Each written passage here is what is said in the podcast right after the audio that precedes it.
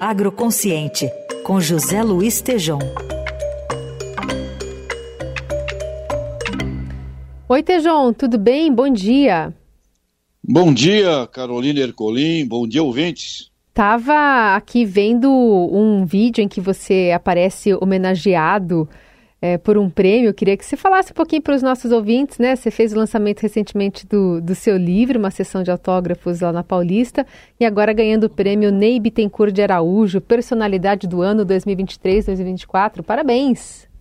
Obrigado, Carol. Foi a BAG, a Associação Brasileira de Agronegócio, que me, me deu aí esse, esse querido prêmio e com o nome do Ney Bittencourt de Araújo, que é o, o, a pessoa que trouxe o conceito de agronegócio para o Brasil, e eu sou um sortudo, viu, Carol? Porque eu trabalhei com o Ney por 15, 16 anos na minha vida, então convivi com ele bastante. Eu acho que terminou sendo ali uma recompensa é, muito feliz para a minha vida desse convívio com o Ney Bittencourt. Então é isso. E estamos juntos aqui no nosso agroconsciente, né?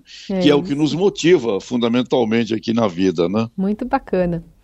Bom, falando nessa necessidade de diálogo entre os elos das cadeias produtivas, como é que os agricultores estão se posicionando e devem também receber apoio aí para não segurar tudo nas costas? Pois é, Carol, exatamente, tem tudo a ver com o conceito esse do Ney Bittencourt Araújo, tem tudo a ver com o conceito do agronegócio, né? Os produtores rurais, eles são o elo mais vulnerável ao risco e não podem carregar sozinho as cargas do desequilíbrio sistêmico do agronegócio. Agricultores são vitais no sistema, mas são milhões, Carol. E, de um lado, eles são clientes de insumos mecanização.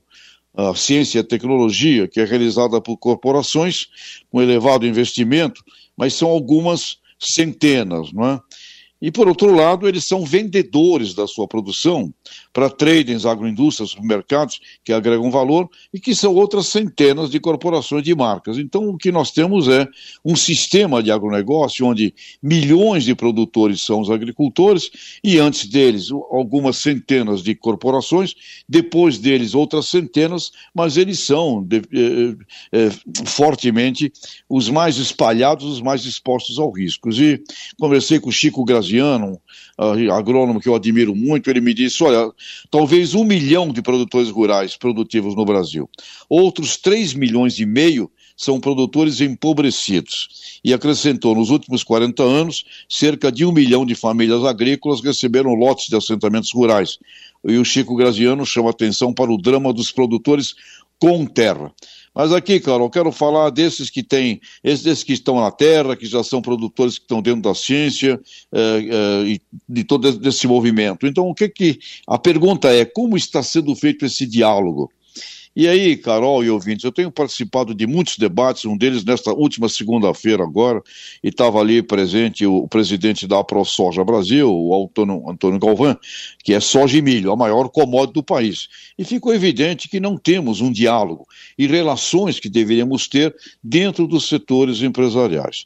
As lideranças dos produtores rurais, nas suas diversas culturas, não está acontecendo o necessário diálogo sistêmico para que a gente possa chamar isto de agronegócio, como foi a sua origem há mais de 70 anos atrás. Né? Veja o atual drama do leite, por exemplo.